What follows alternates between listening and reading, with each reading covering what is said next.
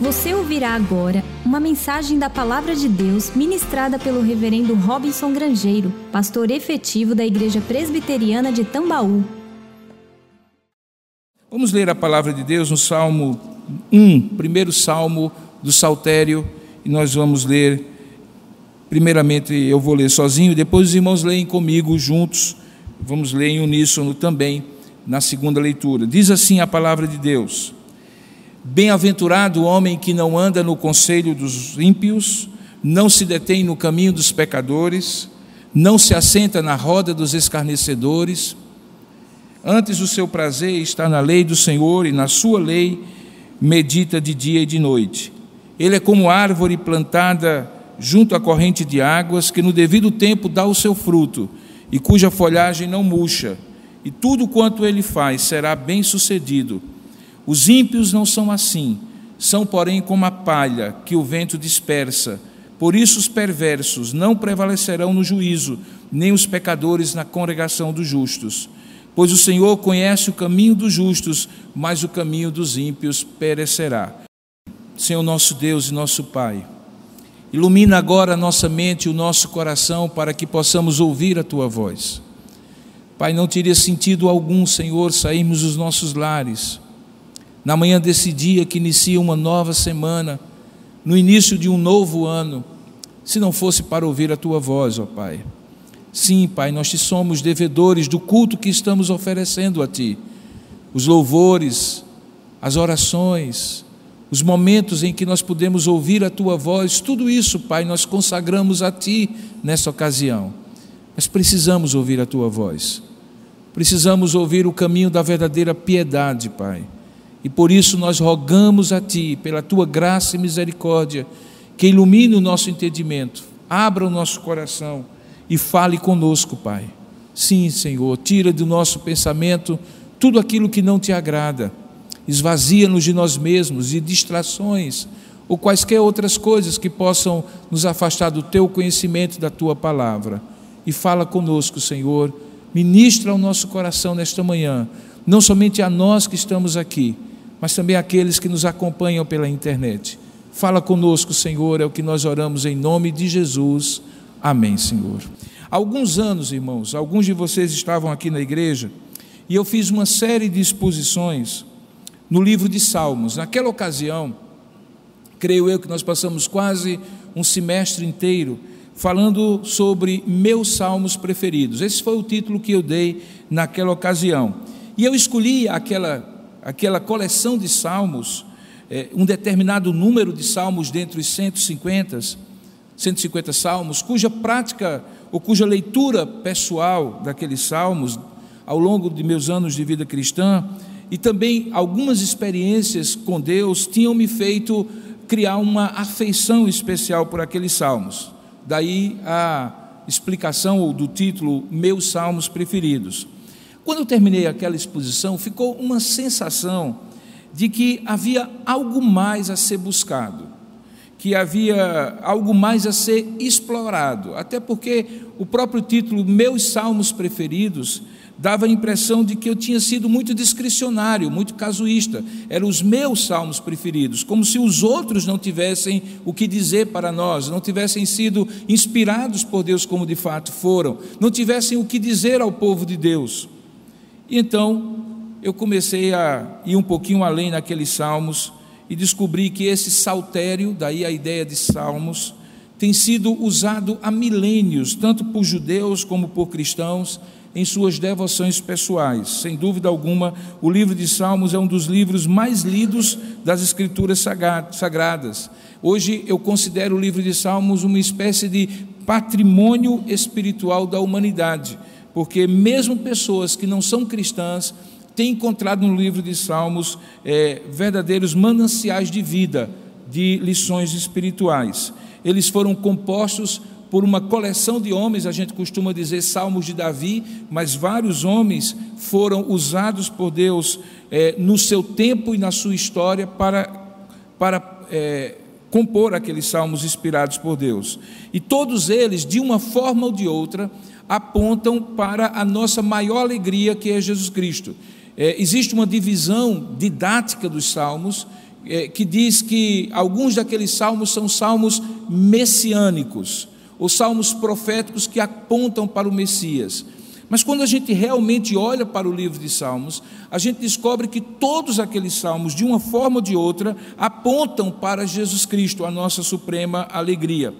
Então eu resolvi, em outro momento, creio que há dois anos, é, fazer algo diferente para evitar aquela tendência que talvez a primeira exposição tinha, tinha tido, de fazer do livro de Salmos uma espécie de caixinha de promessas os que são crentes mais antigos, que não tinham na época o acesso ao o, o, dispositivo né, móvel, o, o, celular, lembram que nas livrarias evangélicas você tinha uma caixinha pequenininha, normalmente feita de acrílico, em que você tinha pedacinhos de papel de cartolina em cores diferentes, e aqueles livros ali, aquele, aqueles versículos eram de vários livros, mas principalmente o livro de Salmos. E muitos substituíam naquela época já a leitura regular da Escritura por uma caixinha de promessas. Então, eles de manhãzinha cedo, depois de escovar os dentes, depois de fazer o seu café da manhã, tomar o seu café da manhã, então eles iam lá com os olhinhos fechados e colocavam o dedinho lá e diziam assim: Senhor, fala comigo, e tiravam a caixinha de promessa. Como eram só promessas, não tinha exortações, não tinha é, advertências, não tinham palavras mais duras, sempre era algo maravilhoso. E o crente ficava ali recebendo a sua dosezinha de açúcar, igualzinho o, o, beija-flor recebe quando suga daquela, daquela flor.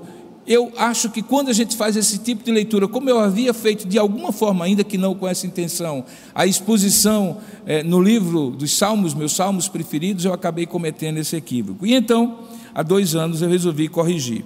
Como eu já tinha um grupo de leitura bíblica na internet, no Facebook, então eu resolvi fazer algo que eu chamei de leitura orante. Alguns de vocês acompanharam, eu recordo que naquela ocasião, por um ano inteiro, nós corremos o livro de Salmos, os 150 Salmos, fazendo uma refeição espiritual repetida e rotineira no livro de Salmos.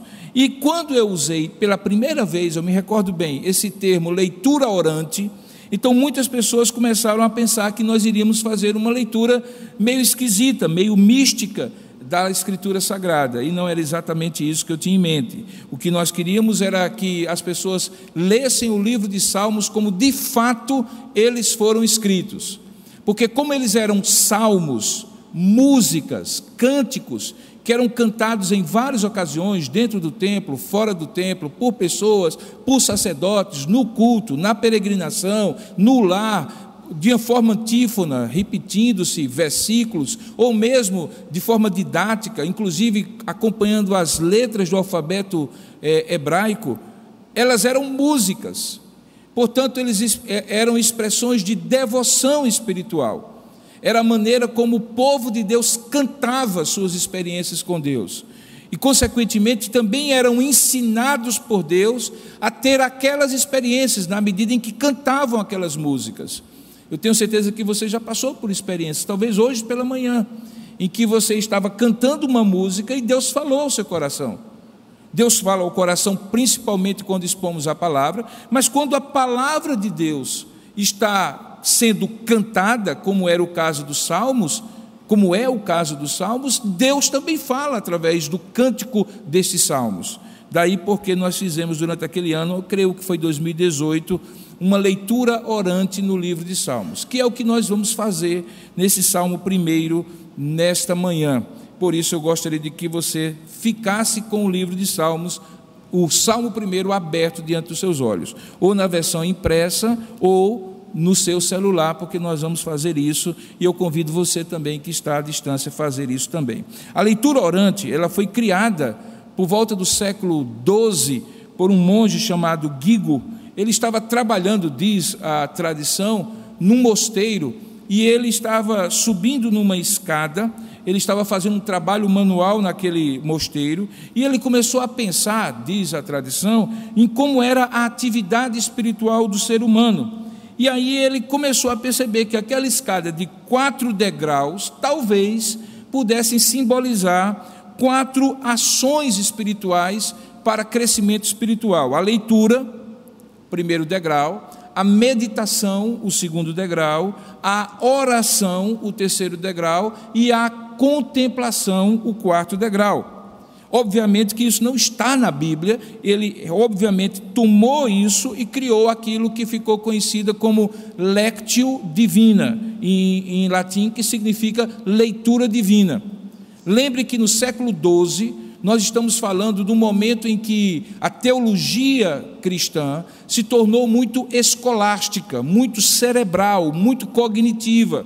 Tomás de Aquino tinha trazido da filosofia grega muitos cânones de interpretação da Bíblia e também de filosofia e impôs a escritura sagrada de alguma forma, de maneira que a leitura tinha se tornado árida, a vida do povo de Deus naquela ocasião, além dos desvios doutrinários, morais e assim por diante, parecia uma leitura de um tratado sistemático, cheio de verdades, de pontos e subpontos, de teses e antíteses, porém sem nenhuma sem nenhum brilho ou sem nenhuma coisa mais devocional do coração, da alma. Então, quando o Gigo de alguma forma trouxe essa ideia de que nós podemos pegar o texto bíblico e nos aproximar dele e fazer uma leitura, uma meditação, molhar esse momento com as lágrimas da oração e contemplar Deus em todo esse processo, falando conosco ali ao nosso lado, ainda que Ele esteja em nós pelo Seu Espírito, certamente trouxe uma, um, um ar, uma, uma brisa suave de devoção àquele momento que tinha ficado muito sistemático, muito duro, muito árido, muito seco.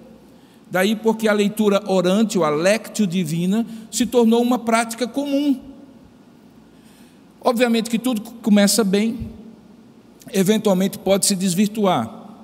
E a lectio divina, ou a leitura orante, também teve um momento em que alguns se apropriaram da maneira como eles interpretavam a Bíblia, da maneira como eles abordavam aquele momento devocional, e tornaram algo místico. É, lembre que nós temos duas tendências quando queremos descrever a nossa relação com Deus. Ou temos a tendência de apenas e tão somente tentar compreender e sistematizar o conhecimento de Deus, ou desprezamos isso e queremos ter experiências com Deus, muitas vezes místicas, sem nenhum amparo na Escritura, subjetivas, emocionais. E esses dois extremos sempre estiveram presentes na igreja cristã e sempre puxaram os cristãos para um lado ou os cristãos para o outro com argumentos os mais diversos. E todas as vezes em que coisas boas aconteceram no meio do povo de Deus, que Deus derramou a sua graça, sempre foram situações em que esses dois extremos foram evitados, que a leitura e a devoção de conhecer a palavra de Deus estiveram caminhando juntas com uma vida de oração, de devoção e de conhecimento de Deus por experiências pessoais, mas experiências pessoais baseadas na Escritura Sagrada. É como andar em dois pés e não em um só. E um sempre estará firmando o outro, de modo que no passo que eu dou adiante, o passo que eu dei antes de si, me sustenta a perna para que eu possa projetar meu corpo para frente. Então, caminhar com Deus é orar, ler a palavra, ler a palavra e orar, meditar na palavra e orar, orar e meditar na palavra e assim por diante. De modo que quando eles começaram a desvirtuar a prática da lectio divina, da leitura orante, houve um retrocesso a uma situação ou a situações antigas e anteriores que eram indesejadas. Essa é, portanto, uma espécie de escada espiritual que eleva nossa alma aos céus. A Lectio Divina cria então um método que eu gostaria de fazer com os irmãos agora. E então nós vamos fazer dessa maneira. Volte seus olhos agora para o texto, por favor. Primeira coisa que nós precisamos fazer ao nos aproximar do texto da Sagrada Escritura é conhecer o texto. Eu vi que alguns de vocês têm esse salmo decorado. É um dos salmos que vale a pena, sem dúvida alguma, memorizar. Se você tiver que escolher algum salmo, escolha o salmo primeiro para memorizar. Ele, ele certamente tem, desculpe, um valor muito grande para você. Mas é possível ler porque você decorou, porque você memorizou de maneira automática. Então nós vamos fazer uma outra leitura agora. E eu gostaria que você lesse, primeiramente, silenciosamente aí no seu coração. Tenha ele diante de você. E leia pausadamente esse salmo primeiro, tanto você que está aqui, como você que está nos assistindo e participando conosco. São seis versículos, dá para você ler, mas não corra, leia pausadamente. Essa primeira leitura não é uma leitura que você tenta tirar uma mensagem ainda do texto. Você está se aproximando do texto. E o que você deveria pensar é: o que, que esse texto significava quando ele foi escrito pela primeira vez para aquelas primeiras pessoas lerem? Como você faz isso? Você tenta reconstruir o texto. Você se pergunta: quem são as pessoas que aparecem aí no texto, tendo nome ou sendo anônimas? me parece que está muito claro. Ele fala de dois, duas pessoas. A primeira está no verso primeiro, qual é? O homem que não. Veja, o homem que não. E ele descreve esse homem que não de três formas: o homem que não anda no conselho dos ímpios, o homem que não se detém no caminho dos pecadores e o homem que não se assenta na roda dos, dos, dos escarnecedores. No versículo 2, ele diz a mesma coisa no sentido positivo. Ele ainda está descrevendo esse homem, o primeiro personagem que ele está descrevendo no Salmo. Ele diz a partir do verso 2: Antes o seu prazer, prazer de quem? Deste homem, está na lei do Senhor e na sua lei medita de dia e de noite. No terceiro versículo, ele usa uma metáfora para descrever esse homem, preste bem atenção. Primeiro versículo, ele diz o que é que esse homem não é, para dizer o que ele é no versículo 2. No versículo 3, ele usa uma metáfora. E aí, se você puder nesse momento imaginar qualquer lugar onde você já esteve, à beira de um rio, de um riacho, até mesmo no sertão mais seco do nosso estado, onde havia uma várzea, um lugar mais baixo, e ali passava um riacho, você vai entender essa metáfora. Olha o que é que ele diz. Esse homem é como uma árvore plantada junto à corrente de água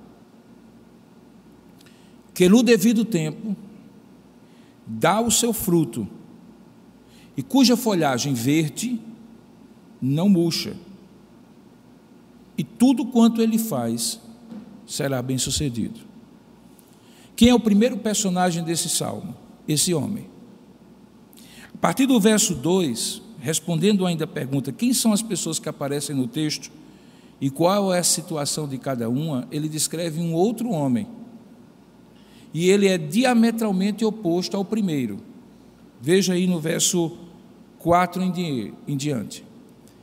Ele diz assim: os ímpios não são assim. Então, qual o contraste que ele faz dos dois personagens? O primeiro homem, justo, ou piedoso, ou espiritual. E o segundo homem, ele chama de ímpio. A palavra ímpio significa alguém que não é pio. Pio é piedoso.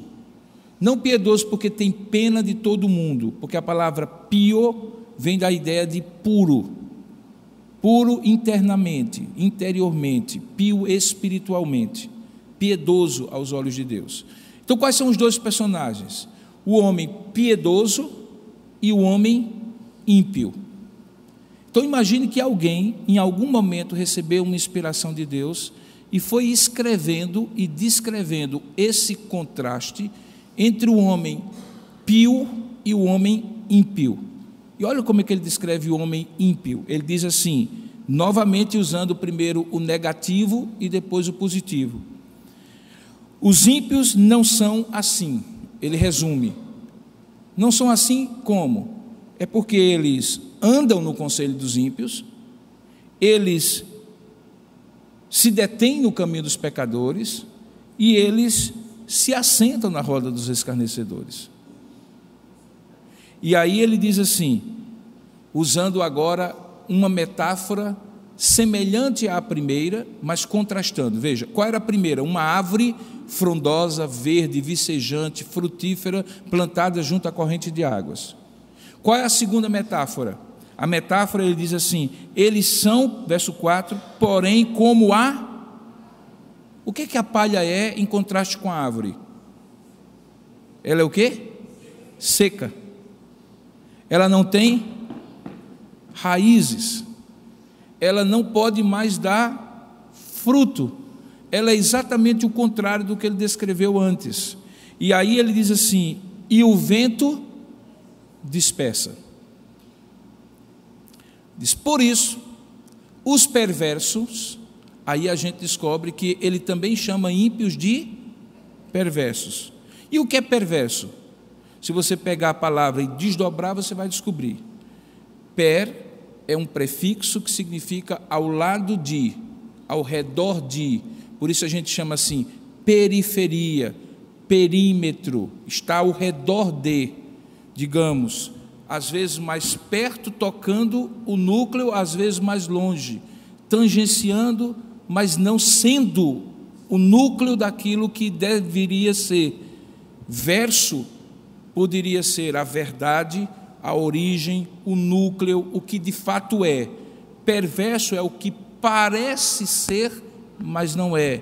Ora se aproxima, ora se afasta, está na periferia, é uma perversão da verdade, é uma perversão da piedade, é uma perversão da pureza, é uma perversão da virtude. Daí porque perversão também é sinônimo de desvirtuamento. Tira fora a virtude ele está dizendo que esse perverso é perverso porque é ímpio. Ele é ímpio e ele é perverso. E aí ele diz: esses perversos não prevalecerão no juízo. E aí ele coloca uma situação futura. Hoje eles estão assim, quando chegarem no futuro, no juízo, eles não prevalecerão. A ideia de prevalecer aqui no texto hebraico é a ideia de pular um obstáculo eles não passarão dessa fase, usando uma ideia de jogos. Eles ficarão presos nessa fase, eles não chegarão à vitória final, eles não prevalecerão sobre aquele obstáculo, eles ficarão no juízo. Nem os pecadores, e aí ele usa um terceiro termo para descrever, veja, ímpios, perversos, pecadores. São três sinônimos para esse segundo personagem do salmo o primeiro é o homem piedoso. O segundo é um homem que é pecador, perverso e ímpio. Ele descreve: nem os pecadores na congregação dos justos. E aí ele usa: pois o Senhor conhece o caminho dos justos, mas o caminho dos ímpios perecerá. Daqui a pouco eu vou chegar sobre isso, porque aqui ele está contrastando a ideia de conhecer e perecer mas daqui a pouco eu chego. Então, você está aqui, preste bem atenção, a, a fazendo sua meditação amanhã de manhã. Aí você vai ler esse texto. Ao invés de você ir direto para a conclusão, primeiramente você precisa entender. E você começa a entender quando você faz a primeira leitura e pergunta: o que, é que o texto diz? Não é hora de tirar uma mensagem ainda para você. Você tem que compreender e reconstruir o texto. Quem são as pessoas que aparecem no texto? Qual é a situação de cada uma? De acordo com o texto, qual é o papel que cada uma dessas pessoas e quais seriam os seus sentimentos, suas atitudes, seus acertos, seus erros? Existe algum conflito no texto? Sim, está muito claro, um contraste. Como é que esse contraste é resolvido? Qual é o rosto de Deus do texto, que era uma linguagem que usavam na Lectio Divina? O que é que Deus está pegando e mostrando para você a faceta do seu rosto? Quando os, os homens que faziam a Lectio Divina falavam sobre o rosto de Deus, não era obviamente algo literal, mas uma metáfora. É porque, como você, nós temos um lado que tem uma determinada aparência, um outro lado da face que tem uma determinada aparência. Se nós fizermos assim, nós iremos ser vistos de uma forma diferente. A, a coleção do ser de Deus, dos seus atributos, é como um rosto que nos permite, dependendo da angulação que ele tenta revelar para nós, vê-lo de uma determinada forma, amoroso, misericordioso, compassivo, bondoso. Mas em determinado momento Deus angula a maneira dele se revelar para nós e nós o vemos como Deus santo, justo, implacável. Deus que não tem nenhum tipo de relacionamento com o pecado, nem com o pecador. Quem é Deus? É o total. Mas em cada experiência, Deus nos angula para ver algo que nós estamos precisando ver naquele momento. Há momentos em que precisamos ser compassivelmente vistos ou ver, vermos Deus. E outros momentos, Deus precisa ser implacável com o nosso pecado. Qual é o rosto de Deus que esse salmo tem? Possivelmente ele mostra duas facetas nas atitudes desses dois homens. Essa é a primeira leitura. Claro que tudo isso que eu estou falando, eu estou falando a partir da minha leitura sobre esse salmo, feita muitas vezes. Mas qual é a sua leitura? Se eu trocasse de lugar com você e você estivesse aqui, o que que você falaria desse salmo, baseado naquela sua primeira leitura? Não se canse, porque é mais importante que você Leia o texto do que eu pregue aqui para você, porque a palavra é dele, não minha. Então, volte seus olhos novamente para o texto. Nós vamos ler a segunda vez, ainda nessa primeiro degrau. Qual o primeiro degrau? O degrau da lectio, o tá, degrau da leitura. Então, leia novamente esse texto. É claro que agora ele está um pouquinho mais enriquecido, porque eu já dei algumas explicações. Mas você já poderia ter chegado a essas explicações por você mesmo na primeira leitura. Então faz de conta que essas explicações são suas. E agora leia novamente o Salmo primeiro, por gentileza. Bem-aventurado o homem que não anda no conselho dos ímpios, não se detém no caminho dos pecadores, nem se assenta na roda dos escarnecedores. Antes o seu prazer está na lei do Senhor e na sua lei medita de dia e de noite. Ele é como árvore plantada junto à corrente de águas, que no devido tempo dá o seu fruto e cuja folhagem não murcha, e tudo quanto ele faz será bem sucedido. Os ímpios não são assim, são, porém, como a palha que o vento dispersa. Por isso, os perversos não prevalecerão no juízo nem os pecadores na congregação dos justos. Mas o Senhor conhece o caminho dos justos, mas o caminho dos ímpios perecerá. Você subiu o primeiro degrau, colocou o seu pé na lectio, na leitura do texto. E aí, porque você leu e o seu pé está firmado no primeiro degrau da escada, você pode fazer o impulso e colocar o segundo pé na escada. E o segundo pé na escada é o meditatio, em latim, meditação. A partir da leitura, você pode meditar. Se você não lê, você não medita, porque a meditação bíblica não é um esvaziamento da mente como a meditação transcendental, como esses tipos de meditação que são postos aí para vocês em que as pessoas dizem assim: esvaziem a sua mente, pense em nada. Não. A meditação bíblica é o contrário. A meditação bíblica é sobre a palavra de Deus. Tanto é que o versículo de número 2 diz: Antes o seu prazer está na lei do Senhor e na sua lei medita de dia e de noite. Então, colocou o pé na escada da leitura. Primeiro degrau lhe dá força para você subir o segundo degrau, e no segundo degrau você colocou o pé na meditação. O que é que a meditação pergunta? Veja a diferença. Na leitura, o que o texto diz. Na meditação é o que o texto me diz. Há uma diferença? Sim. O que o texto diz, eu estou simplesmente conhecendo o texto. O que o texto me diz, eu estou aplicando o texto a mim. Tem a ver comigo e com Deus.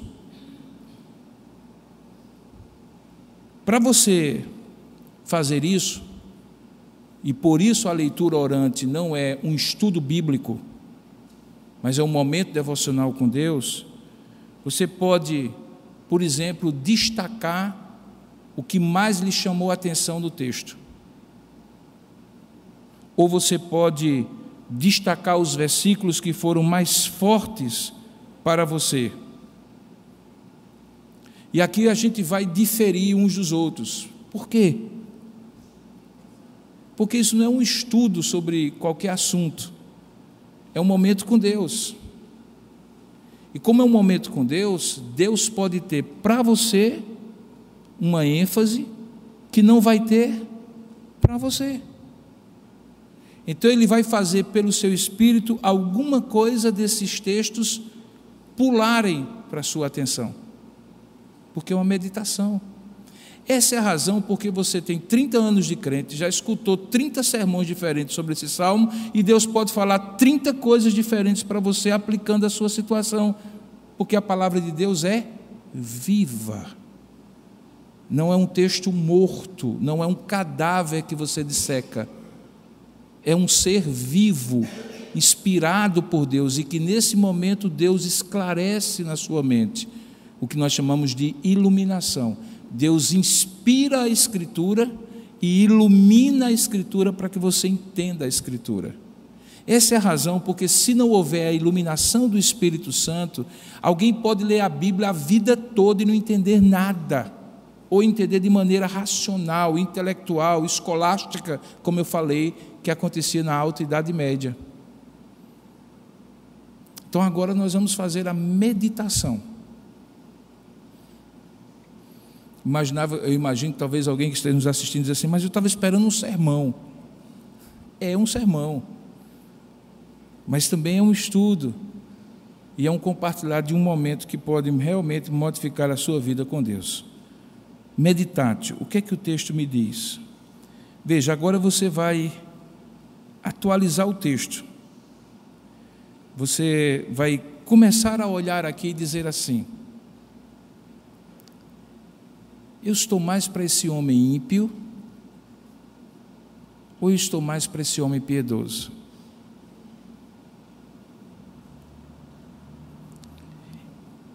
Eu estou mais andando no conselho dos ímpios ou tendo prazer na lei do Senhor? Eu estou mais me detendo no caminho dos pecadores ou eu estou mais meditando na lei do Senhor dia e noite? Nesse momento da minha jornada com Deus, espiritual com Deus, eu estou mais parecido como uma árvore frondosa, cheio de frutos e vicejante de vida? Ou eu me pareço mais como uma palha seca, sem raízes, solta e levada de um lado para o outro pelo vento? Veja, antes você disse o que o texto diz, Agora você está dizendo: o que é que o texto me diz? Esse é o momento da meditação. Faça isso por um instante. Se você precisar olhar para o texto, olhe.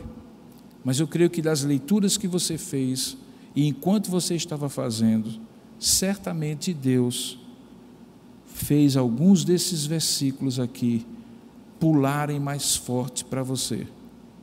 Eu confio que isso não sou eu que faço, nem nenhum pregador. É o Espírito Santo que faz em você. Vamos ter alguns momentos para você fazer isso com Deus. Eu quero lhe fazer uma pergunta agora.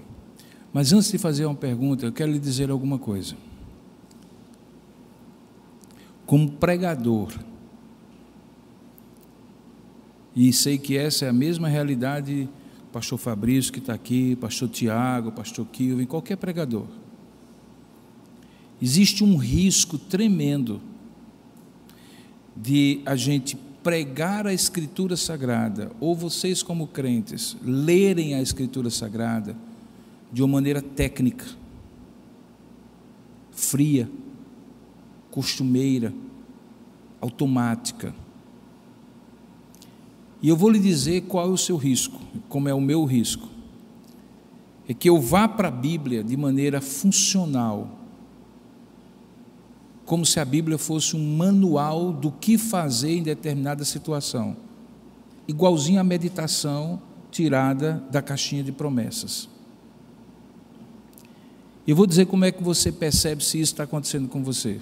Nesse momento, é quando você avalia o nível de resistência ou de desinteresse que você tem por esse exercício espiritual que nós estamos fazendo agora.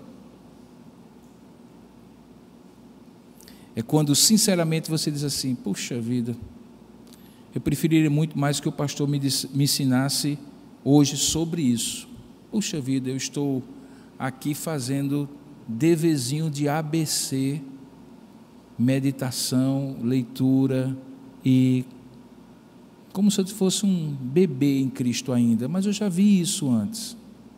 Ou então, que coisa estranha, não é do jeito que ele normalmente prega. Ou, é, eu vou fingir que estou fazendo, porque aí termina logo. Porque quem faz isso com o coração feliz como quem está diante de um prato cheio de comida, deliciosa, ou de uma água cristalina no meio do deserto, é porque está acostumada a fazer isso. Porque logo sente o cheiro da água, sente o cheiro da comida, saliva a boca espiritual e diz assim: vou fazer de novo, vou comer de novo, vou beber de novo. Se há resistência, é porque não há costume, não há hábito, é estranho, é incômodo, é como roupa nova que ainda não se, se habituou na roupa da gente, no corpo da gente. Só que isso explica em muito a fraqueza espiritual do povo de Deus hoje. É quando nós somos tão religiosos que fazemos tudo aquilo que no culto nós nos habituamos, sabemos até a liturgia de, de cor, vai acontecer isso, depois aquilo, tal, tal, tal mas não temos vida com Deus, caminhada com Deus. Fecho parênteses. Agora eu vou fazer a pergunta. Se hoje, nesse momento, eu parasse o sermão, veja que a gente está no segundo degrau, meditate, o que é que o texto me diz, e eu perguntasse a você, o que é que o texto lhe disse em uma única frase? Eu não vou, obviamente, pedir que todos falem, mas faça de conta que você agora vai ter a oportunidade de se levantar do lugar onde você está e dizer assim: Deus me falou isso.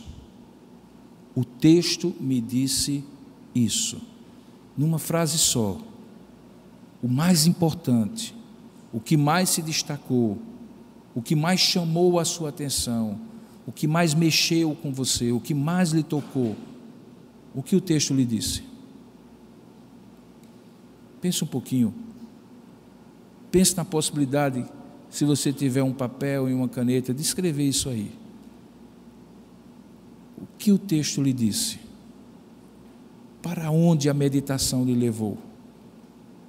O que o texto lhe falou? O que Deus lhe tocou? Além da leitura, onde você descobriu o que o texto diz, o que foi que o texto lhe disse? A você, como se você tivesse sido o único nesse lugar. Não tem mais ninguém. Deus falou para você, ou você que está nos assistindo, onde você estiver. O que foi que Deus foi aí e disse a você?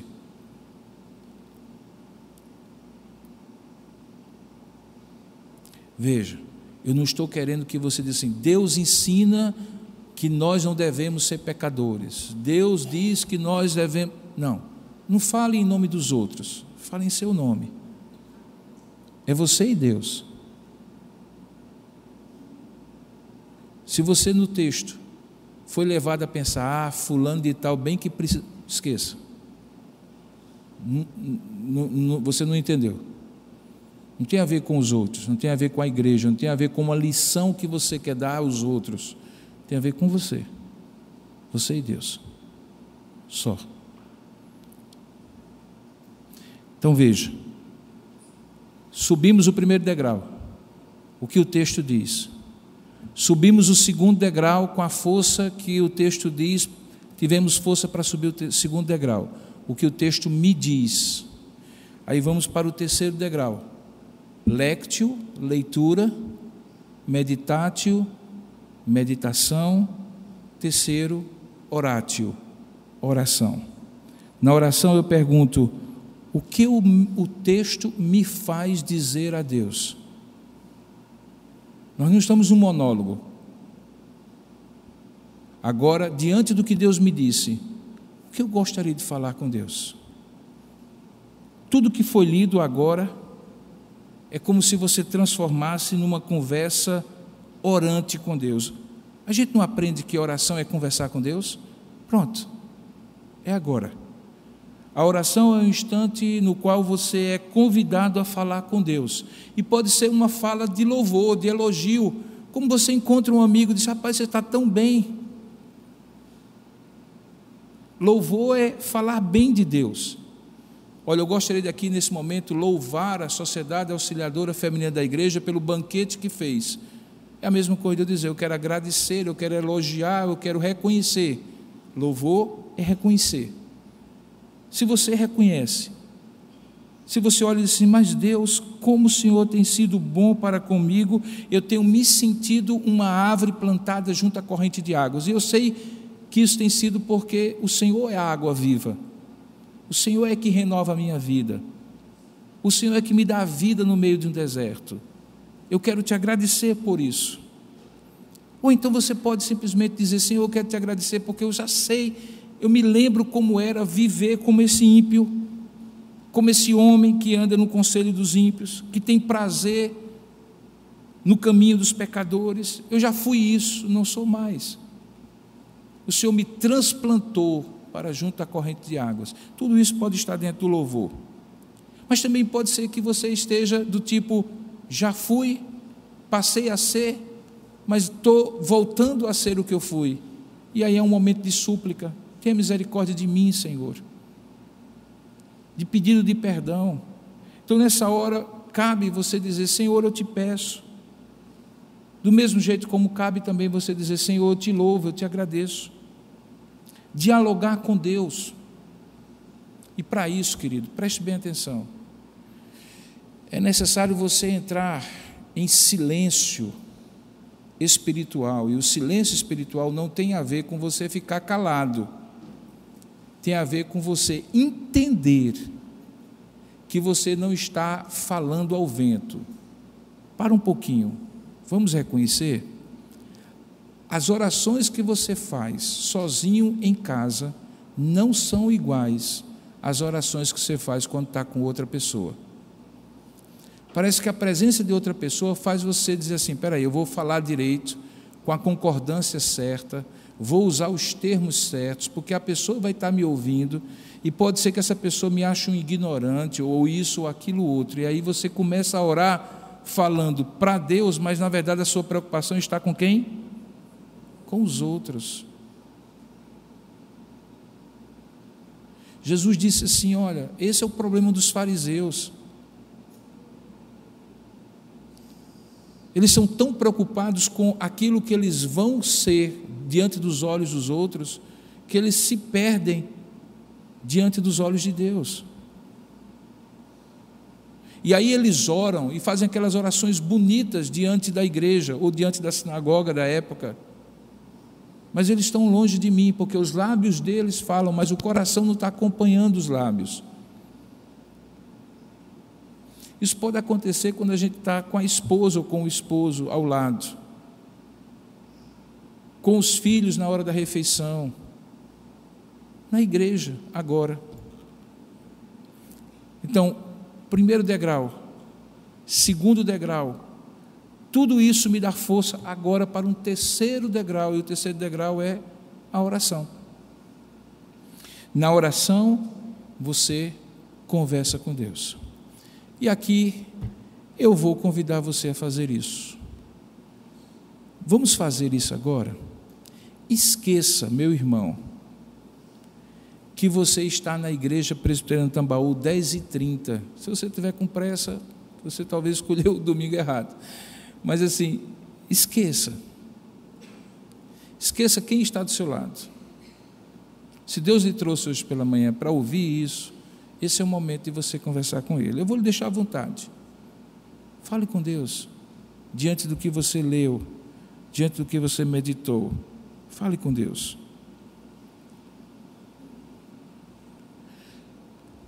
Senhor, eu te agradeço por esse momento aqui com meus irmãos em Cristo. Porque nós ainda podemos ter um momento como esse.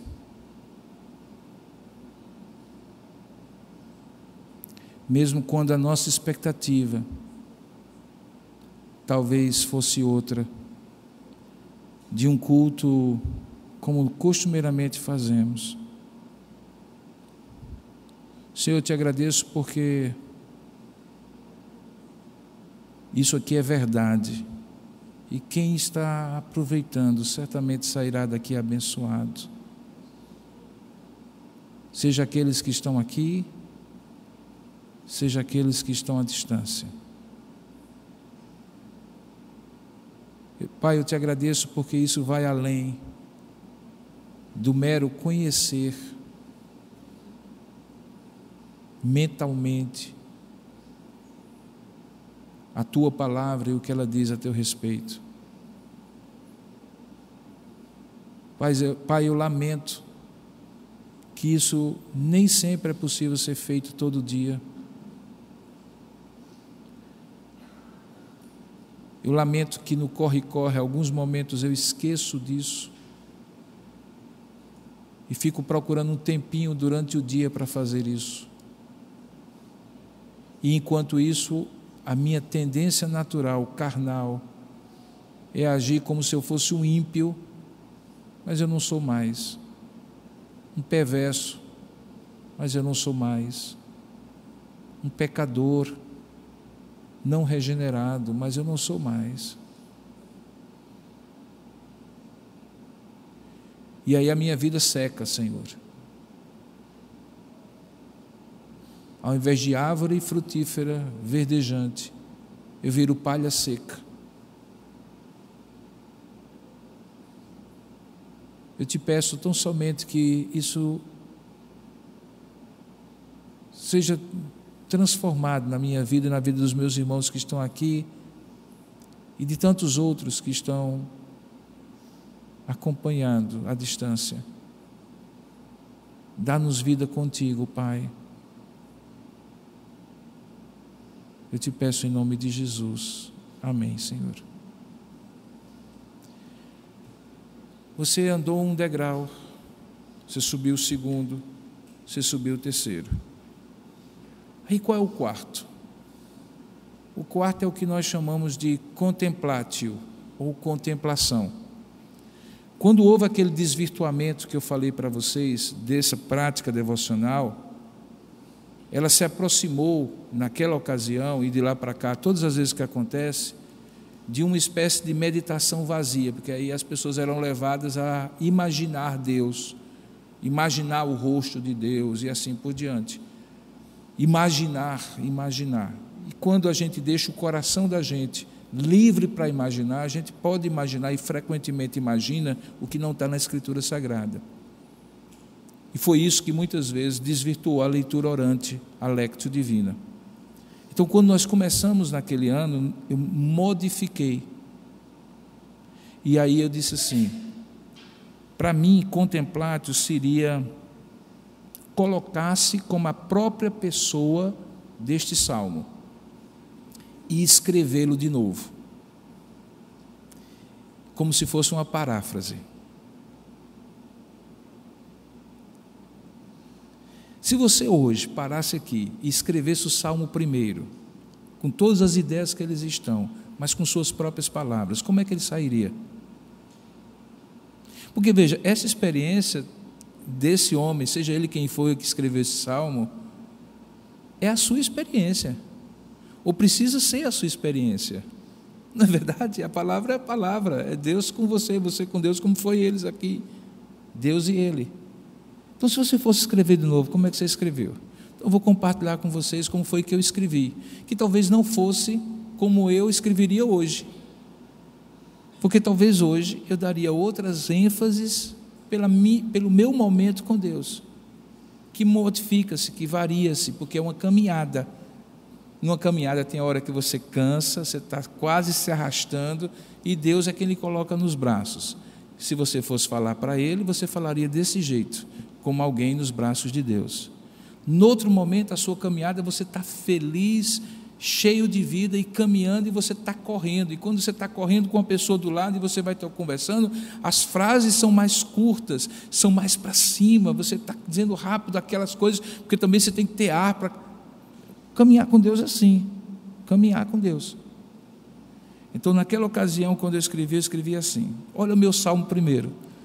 Olha aí, meu salmo primeiro.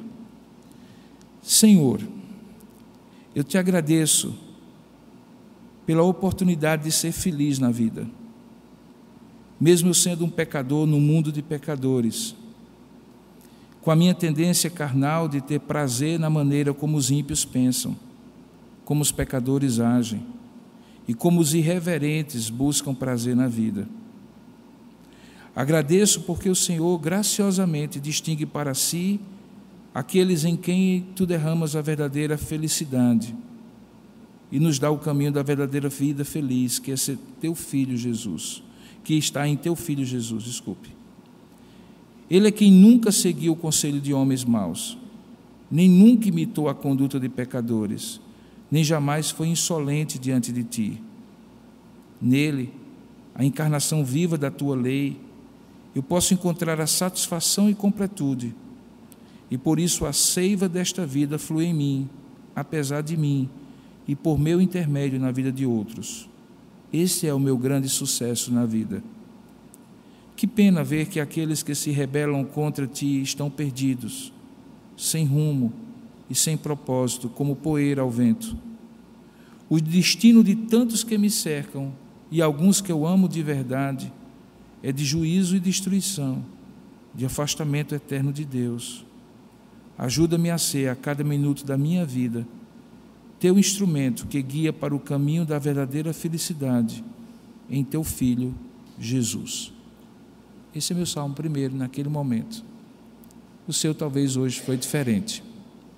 Mas o mais importante é que você compreenda que isso é caminhada com Deus. Nós estamos diante de um ano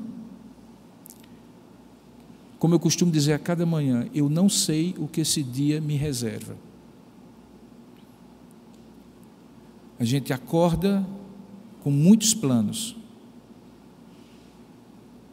E de repente, assim, a vida pode fazer uma reviravolta completa. Se isso acontece em um dia, imagine em um ano. Esse ano pode dar uma virada completa a qualquer momento, para um lado ou para o outro. Você percebe como você é frágil quando você pensa sobre isso? Como você não domina nada? Como você pensa que é alguém que não é?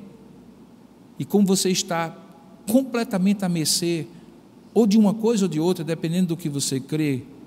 Se você não crê em Deus, de sorte do acaso, de outras pessoas. Mas se você crê em Deus, de Deus, que tem você na palma da mão dele, Faz sentido, diante disso, você querer viver 2020 dividido em pequenas porções chamadas dias, sem que em cada dia você se encontre primeiro com quem tem a sua vida nas mãos dele? E primeiro consagre a cada dia esse dia a ele, para que ele faça tudo na sua vida. Faz sentido você querer viver dizendo que crê em Deus, mas completamente independente de Deus, não faz sentido nenhum. Você percebe como isso só vai criar infelicidade para você? Porque você já sabe essas verdades. A infelicidade do crente é pior do que a infelicidade do ímpio nesse aspecto. Porque a infelicidade do ímpio é a infelicidade da ignorância. Mas a infelicidade do crente é a infelicidade da rebelião, da independência, da suposta autonomia.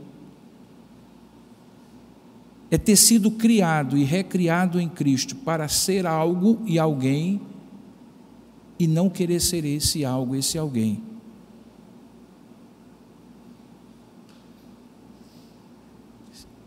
Um dia, a árvore cortada, o galho cortado da árvore, parece estar cheio de vida. Mas um dia, alguns sinais amarelos nas folhas, mas ainda parece dia de vida. Três dias, uma folha caiu, mas tem tantas outras presas no galho, parece ainda estar vivo. Quatro dias, já tem mais folhas caídas do que folhas no galho. Fica claro que alguma coisa está acontecendo. Cinco dias, não é mais as folhas todas que caíram, é o galho agora que começa a seco se retorcer. Seis dias, esse galho está completamente seco. No sétimo dia, alguém olha para esse galho e diz assim: só serve para o fogo vamos fazer desse galho lenha, porque ele não tem mais nenhuma utilidade a não ser ser queimado. Eu propositadamente fiz isso dividido em sete dias, porque para muitos de nós é esse o período entre um gole de água viva da palavra de Deus e o próximo gole de água viva da palavra de Deus, porque é exatamente isso que nós fazemos, de domingo a domingo. Não há como termos vida abundante se não tivermos vida diária com Deus. Não é pastor, não é pregação, não é você ficar assistindo todos os pregadores um por dia, não é você ficar lendo os devocionários, seja de quem for, dos maiores homens de Deus, que vai substituir isso. Isso em oração com Ele. Esse é o segredo da vida cristã, o caminho da verdadeira piedade. Deus nos abençoe.